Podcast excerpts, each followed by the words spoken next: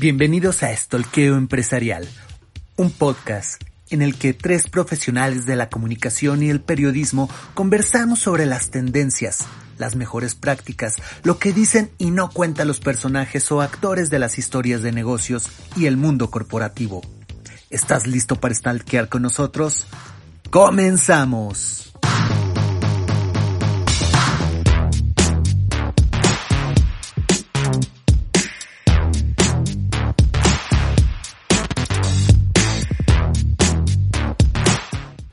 Buenas tardes, buenas noches, buenos días, mis amigos de Estoqueo Empresarial. ¿Cómo están? Bienvenidos a esta, una emisión más de Estoqueo Empresarial. Ya más centraditos en 2022, ya más centrados en gastos, con más temas, pero eso sí, con más cuidado porque Omicron no perdona. ¿No es así, Eva Zamora? Bienvenida, ¿cómo estás? Muy bien, Pepe, un gusto saludarte a ti, a Uriel, a todos nuestros escuchas, nuestros queridos stalkers, efectivamente cuidándonos. Esto sigue todo lo que da, no parece tener fin, pero bueno, pues la economía, las empresas, la comunicación sigue. Ya estamos por terminar enero del 2022, entonces las cosas se siguen moviendo y hay cosas interesantes, ¿no, Uriel? Totalmente, Pepe, un gusto saludarlos y efectivamente, como dice Pepe, a cuidarnos de la pandemia que nada más no acaba. Esos 40 días que nos dijeron en un principio, pues bueno, ya son más de dos años y va para largo. Así es que eh, creo que hay que adaptarnos pronto y más bien a darle, a seguirle con ánimo porque es lo que hace falta para poder avanzar, Pepe. Y amigos, no paremos en vacunarnos. Recuerden, eso está demostrando que puedes enfermarte, sí, pero que puede evitar mandarte al hospital e incluso a la muerte, puede ayudar a ello, sí. Y que hasta con las tres vacunas hay gente que está falleciendo, también. Así que seamos muy cuidadosos, pero eh, hoy estamos ya directo, directo con la información. Así que Eva, por favor, platícanos nuestras redes, nuestros correos, toda la información para que nos puedan enviar información los stalkers. Con mucho gusto. Recuerden que tenemos nuestra página estorcoempresarial.com, nuestros correos electrónicos estorcoempresarial.gmail.com o tenemos hola arroba En redes sociales nos encuentran en Facebook como Estorcoempresa, Twitter Estorcoempresa 1, Instagram y LinkedIn Estorcoempresarial y no se les olvide que también estamos en diferentes plataformas donde pueden escuchar semana a semana el podcast eh, que, vamos subiendo o bien los históricos. Eh, estamos en Google Podcast, Apple Podcast, Spotify, SoundCloud, iBox, entre otros. Y los Facebook Live también, que, que, no, que no nos dejen de, acompañar ahí nuestros amigos, ¿no? Temas muy Esta semana viene uno muy interesante. Así, es. Esta semana, eh, ¿con quién vamos a platicar, Uriel?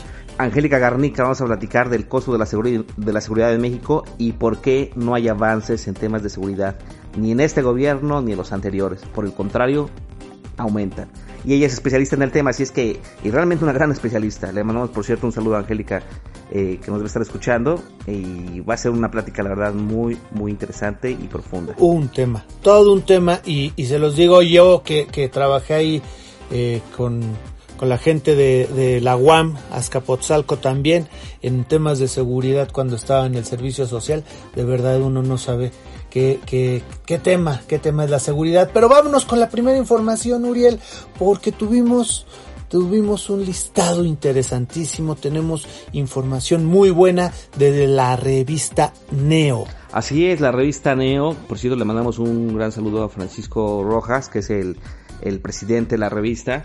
Eh, pues en esta edición de enero eh, hizo un esfuerzo, eh, la editorial, por poner un tema en la mesa que es muy relevante, muy relevante y que me parece que otros medios no están atendiendo de manera este, pues profunda. Es el tema de la responsabilidad social empresarial, Pepe eh, la pandemia nos ha venido a enseñar algo.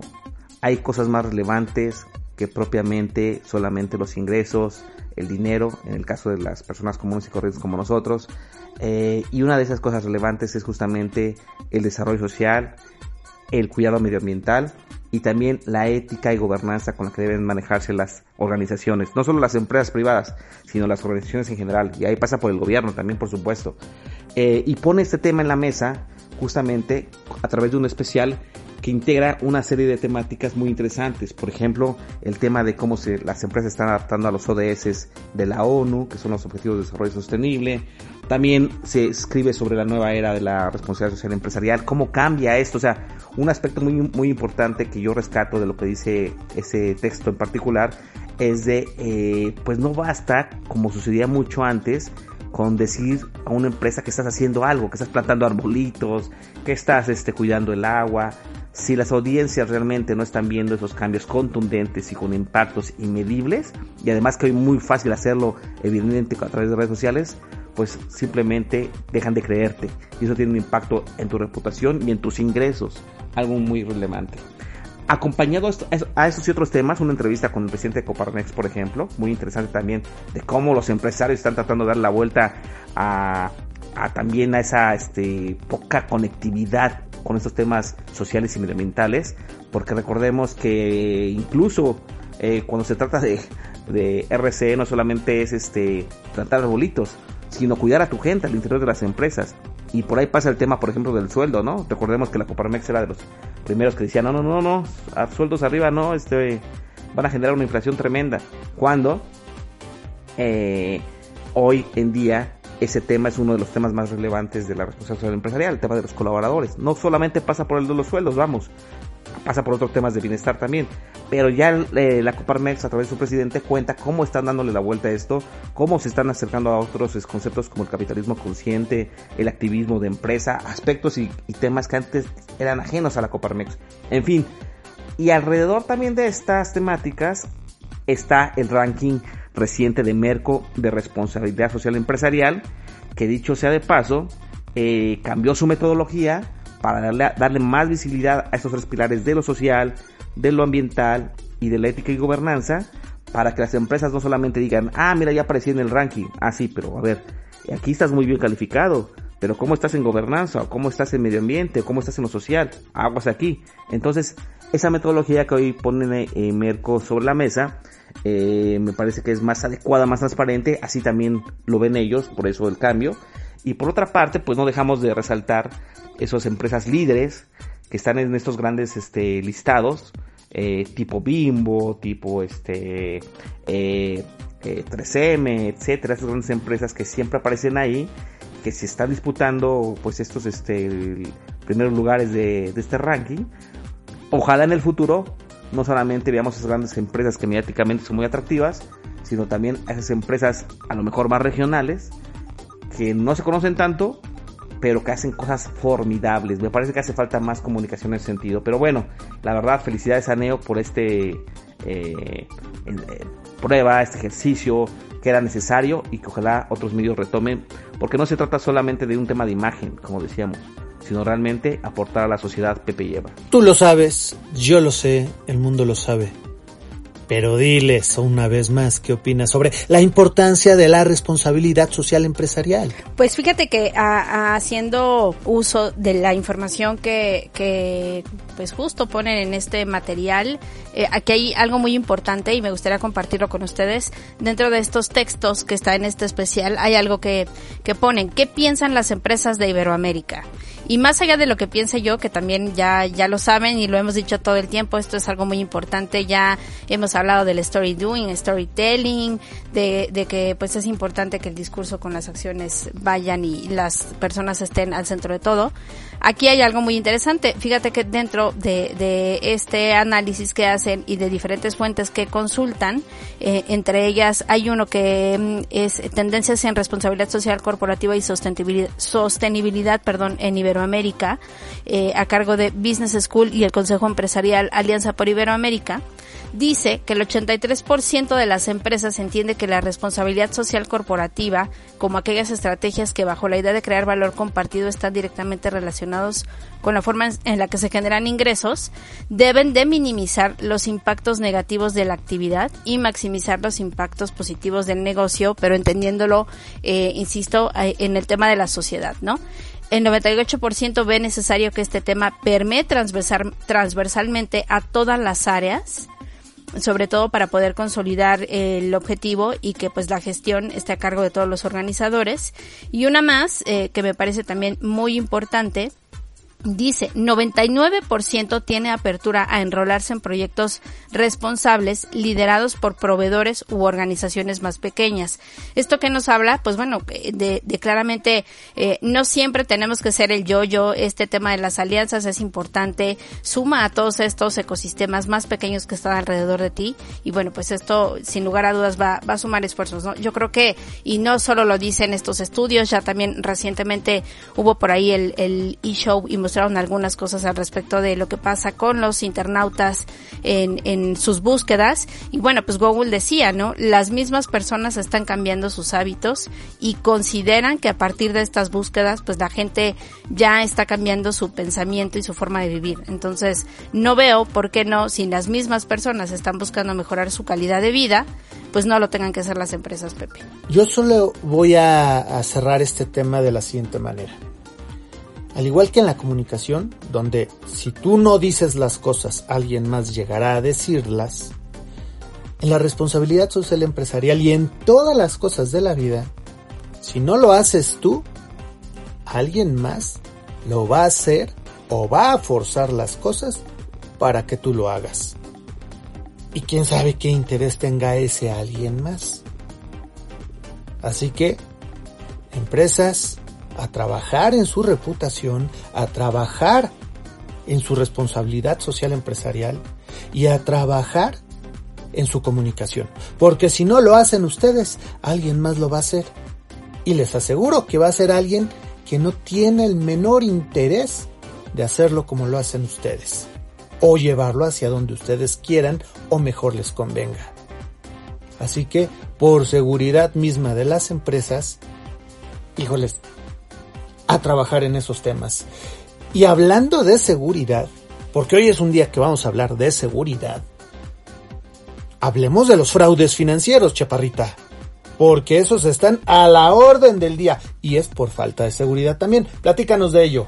Sí, fíjense que me parece que es un momento justo muy interesante en lo que sucede respecto a este tema. Las notas de nuestros colegas periodistas, eh, lo mismo que nosotros vivimos alrededor de los clientes, no nos van a dejar mentir. Creo que creo que es un tema de, de coyuntura y justo el, portal de expansión a cargo de un artículo que hizo Luis Elena Marcos eh, señala recientemente que las empresas en México son las que más sufren por fraudes financieros.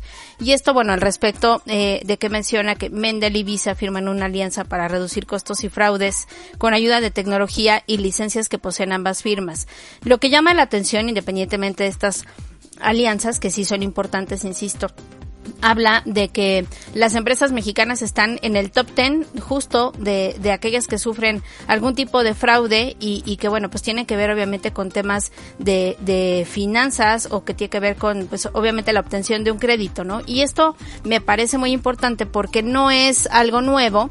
Hemos visto eh, por ahí también notas alrededor de, de la semana que hablan justo de, de que, que te cuides de estas aplicaciones no últimamente que salen y de todo este boom de, podríamos decir, de, de, intento de financieras o de fintechs o, o de, de techfins que te ayudan a soportar o a, o a poder optimizar tus, tus ingresos.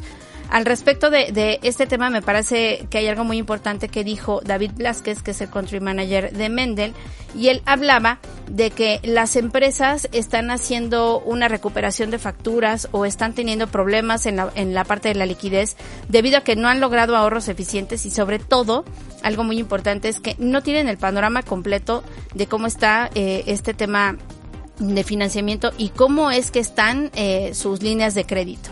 Entonces es, es algo que sin lugar a dudas para las pymes va a ser muy importante porque en este momento en donde las empresas, eh, los grandes corporativos pues están viéndose eh, dañados o paralizados de alguna forma por los efectos de la pandemia, entendiendo exportaciones, las cadenas de suministro, pues bueno, las pymes son las que empiezan a sacar a flote este tipo de situaciones. Sin embargo, pues necesitan fuentes de financiamiento.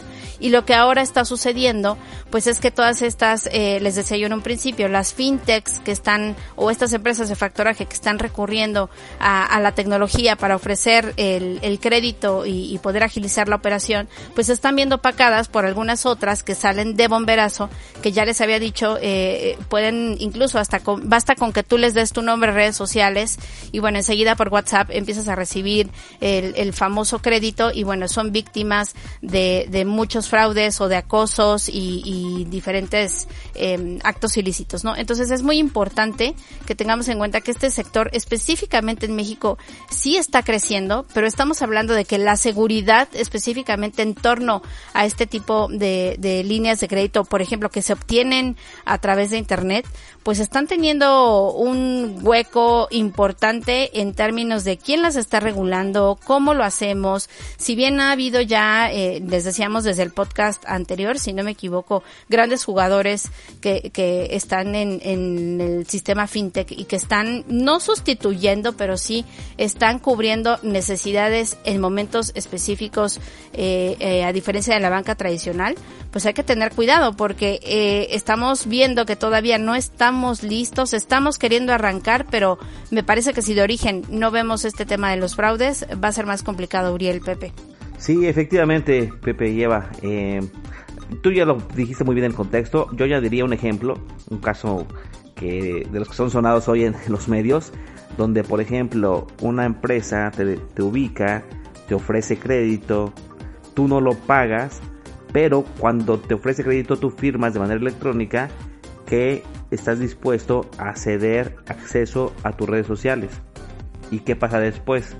Que cuando no pagas, sobre todo en este tipo de, eh, llamémosle fintes informales, te comienzan a boletinar incluso con otros temas que nada tienen que ver con el préstamo, acusándote incluso, eh, no sé, de que eres pederasta, eh, generando una serie de, de difusión a través de tus redes sociales que te perjudican y todo porque no pagas a tiempo.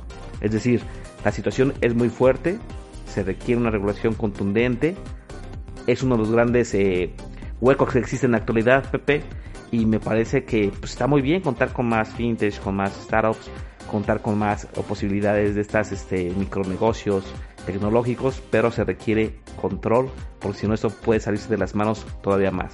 La Conducef es el organismo que se encarga de este tipo de temas. Sin embargo, la baja transparencia que ha tenido el gobierno en torno a informar qué está pasando a, e, e, e, con todos los datos, ya saben, este es el gobierno de los otros datos. Entonces, eh, ha, hecho que el portal de denuncias de fraudes financieros que tenía la Conducef, que echó a andar por ahí de 2018, pues en este momento no tenga mucho, mucha, pues muchos buenos resultados, por así decirlo, ¿no? El punto aquí es el tipo de fraudes, cómo se están dando, porque pues no nada más son fraudes bancarios, ustedes lo, lo, lo han comentado, no nada más son fraudes financieros, sino también hay otro tipo de, de fraudes que al fin del día pues eh, se, se dan. Pues, las llamadas telefónicas, ya se acordarán, eh, de todo tipo, desde eh, suplantación de identidades también, de gobierno, de, comercio electrónico, de instituciones en general. Se da también el robo de identidad. Tú lo comentaste ahorita, Uriel, eh, con, con, la facilidad que regalamos nuestros datos en redes sociales, páginas de internet falsas, capacitaciones engañosas, el, el phishing, eh, el mailing, todo eso, correos electrónicos, las redes sociales mismas y, y pues también el fraude tradicional que ya está cayendo porque pues es más fácil hacer un fraude sin que te vean la cara a través del mundo virtual.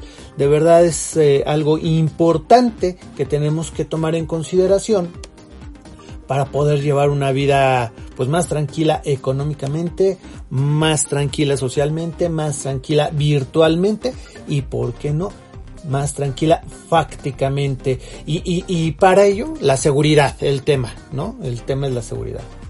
Claro, pero si me, si me permiten agregar algo, amigos, es, eh, fíjense qué, qué importante es esto y de lo que estamos hablando. Estamos hablando de diferentes ecosistemas, ¿no? Uno es la banca tradicional, el otro son las fintechs, estas que, que pues dependiendo de lo que te ayuden a, analizar o a obtener líneas de crédito, pues bueno, están en crecimiento.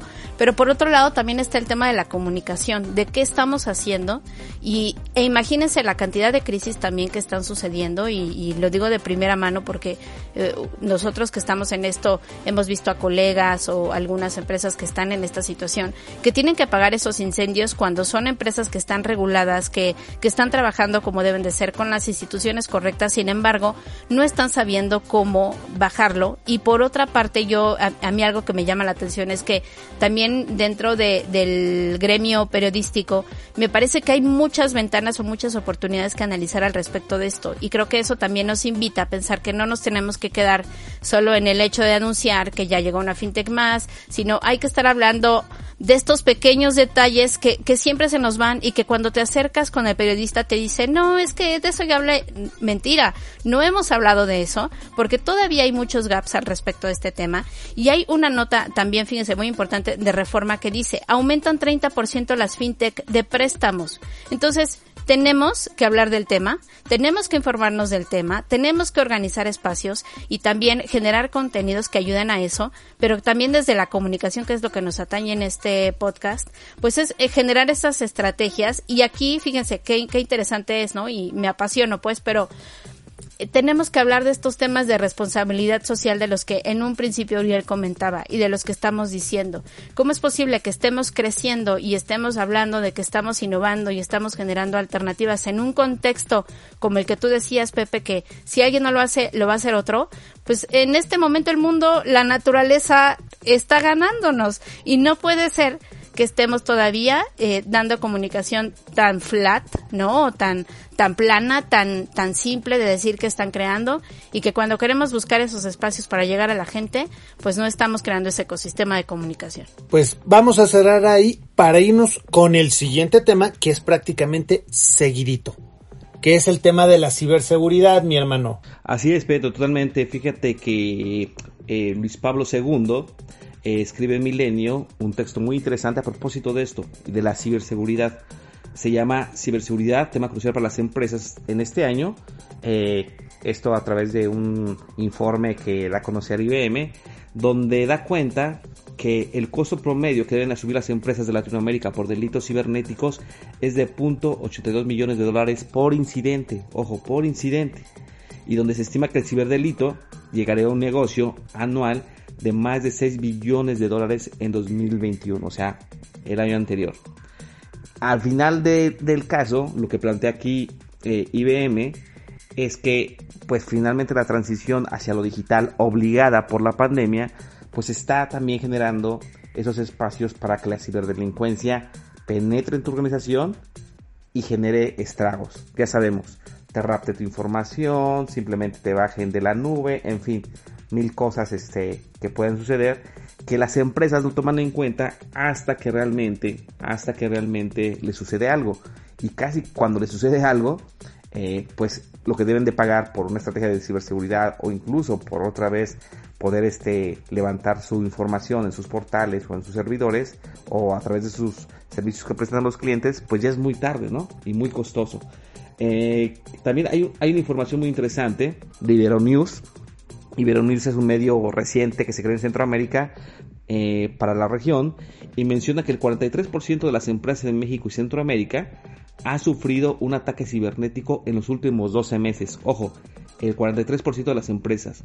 Y que el 14% ha sido en México y en Centroamérica, donde han tenido pérdidas puntuales y reales de entre el, el 0.5% y el 1% como resultado de los fraudes, de acuerdo a KPMG. Esto lo menciona el portal Libero News y nos habla de la magnitud de un problema que crece y que tiende a eh, ser uno de los grandes retos para las organizaciones en este 2022, pero también en los siguientes años. Entonces, este, antes se acuerdan cómo el COVID decíamos eh, hace tiempo, ah, sí, hace dos años, ¿no? Se escucha que está en Asia, ah, sí, que la gente está cayéndose en las calles muerto. Y de repente llega a Latinoamérica por ahí de marzo y Ah, se dice que ya comenzaron aquí a ver enfermos en hospitales y de repente ya lo teníamos cerca de nuestra familia y de repente ya estaba nuestra familia y de repente nosotros mismos pasamos por ese tipo de problemáticas con, con el COVID. Pues lo mismo pasa con la ciberseguridad. Escuchamos de lejos, pensamos que nunca nos va a pasar y lo que está sucediendo es que cada vez está más cerca de nosotros este tipo de aspectos donde nos perjudican a nosotros o a nuestras empresas eh, o a las empresas donde trabajamos. Así es que es un, un tema de primer nivel que dicho sea de paso, por cierto, en marzo Neo hace un evento relacionado con ciberseguridad que bien vale la pena seguir Pepe, pero bueno, la problemática está ahí. Eva. Sí, es muy interesante lo que acabas de decir y, y de hecho en, en, también en una nota publicada por por Milenio, de la cual estamos hablando, lo, lo, mencionan, ¿no? Dicen que dado que los malos hábitos de seguridad de los consumidores se, se replican en el trabajo, es, es por ello que muchas veces eh, este tema del phishing, por ejemplo, los ataques de phishing, representan un riesgo para las empresas, ¿no? Entonces, también desde hace dos años hemos escuchado que eh, es muy importante empezar a actuar sobre todo en modelos en donde, pues bueno, tú ya estás trabajando vía remota o es un esquema híbrido y me parece que es muy importante seguir implementando este tipo de pues de, sistemas de seguridad, entender de nueva cuenta para qué, para qué funciona y, y otra vez si lo trasladamos al principio de, del tema de nuestro, de nuestro programa del día de hoy, pues bueno, ahí, ahí hay una importante eh, área de, de trabajo en la que pues las empresas que se dedican a la ciberseguridad y sobre todo los que estamos en, en temas de comunicación y periodistas, medios, pues tendríamos que abrir espacios, canales, en, dar un entendimiento de, de para qué funciona. Yo creo que a veces, no sé usted y, y tú, Uriel, qué opinas, pero a veces, eh, lo digo con total humildad y respeto, los periodistas se cierran y si no hay una novedad, eh, eh, un nombramiento o algo que, que, no suena interesante a primera vista, les resulta difícil poder encontrar el, el ángulo, pero pues vamos, los temas están y las aristas, bueno, pues son miles. Sí, pasa mucho, nada más este, recogiendo tu comentario que haces, efectivamente, a veces los periodistas si la, decimos, no, si la, si la fuente no, no, nos dice algo novedoso, pues este, no publicamos nada. Pero tú como periodista, ¿qué estás haciendo para encontrar cosas novedosas, para profundizar en los temas? Acá hay un tema muy importante que es el de la ciberseguridad, donde hay mucho que profundizar para saber qué están haciendo las empresas, qué hacen bien, qué hacen mal, eh, de dónde vienen los principales ataques, en fin, dónde debes, cómo debes preocuparte de que el tema de las tecnologías, el tema de la estrategia que va más allá de las tecnologías. Las tecnologías no te, no te ofrecen la seguridad 100%, sino hay una estrategia hecha por humanos. En fin, hay mucho que hacer, pero a veces sí, como periodistas nos cuesta pensar y esperamos que solamente de la fuente salgan las, los incentivos eh, para generar algún contenido cuando no debe ser así. Pero en fin, es otro tema que también en su momento habría que profundizar. Pues, pues sí, vamos a, platicar más, más de eso en, fechas eh, a futuro, pero por hoy, bueno, pues el, el tiempo nos está comiendo, así que vámonos, Eva, por favor, con las tres frases, porque ahora sí, el tiempo de que nos come, nos come. Muy bien, pues venga, Frase número uno, mi querido. Ah, sí, la tiene que decir. Frase número uno. Sí, no, Pepe, no, no sé. Hoy, ¿eh? Sí, ando, ando medio dormido, la verdad. Ahí va, ahí va. Frase número uno. ¿No se oyeron los efectos o sí? No se oyeron los efectos. ¿Cómo es que no? A ver, ahí va otra vez. más fuerte. Frase número uno. No, no. Les está pegando, eh, les está pegando con unos Twinkies a, a, unas conchas, amigos del público. O sea, no sé cómo quiere sacar este hombre eh, el sonido. Si agarra unos trinches Twinkies y le pega es unas conchas. Es que no los quiere deshacer, Pepe, dale chance. Exacto, exacto, exacto. A ver, a ver, ahí va. Ahí está. Ya de lejitos o no. exacto, exacto. Ya de, lejitos por ahí tenemos el, el, primer efecto. Y dice así la frase número uno. La marca para una empresa es como la reputación de una persona. Ganas reputación haciendo las cosas con toda tu fuerza. Bien dicho. Frase número dos. Esta dice así. He perdido mi reputación, pero no la he hecho en falta. no, no, ¿quién, ¿quién, dijo eso? eso? Ese me recordó, me recordó un señor de, de la Jusco. De, la Jusco, ¿no? De la Jusco, que, que lo bajaron del tuit hace poquito, ¿no? Pero pues no le importa, no le hace falta. No, le, hace falta, pero, pero bien feliz pidiendo regresar y eh, pidiéndole a los empleados que lo regresen. Eh, yo pensé que era frase de Groucho Marx, pero bueno. Frase número 3. Dice así, la reputación es un espejo de aumento.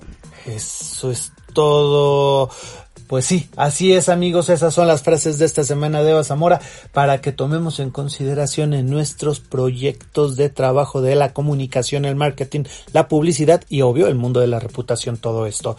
Y bueno, pues muchas gracias mi querida Eva. Muchas gracias Pepe Uriel, nos vemos la siguiente semana, cuídense, el COVID está todo lo que da, abrazos.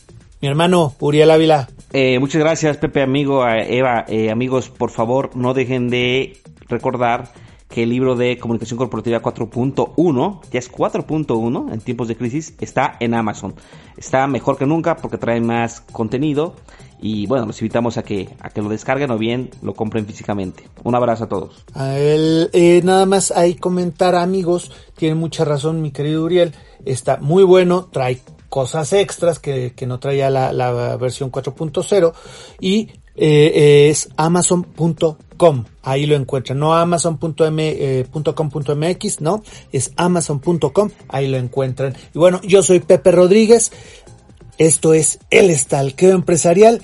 Y recuerden, tres stalkers les vigilan. Hasta la próxima.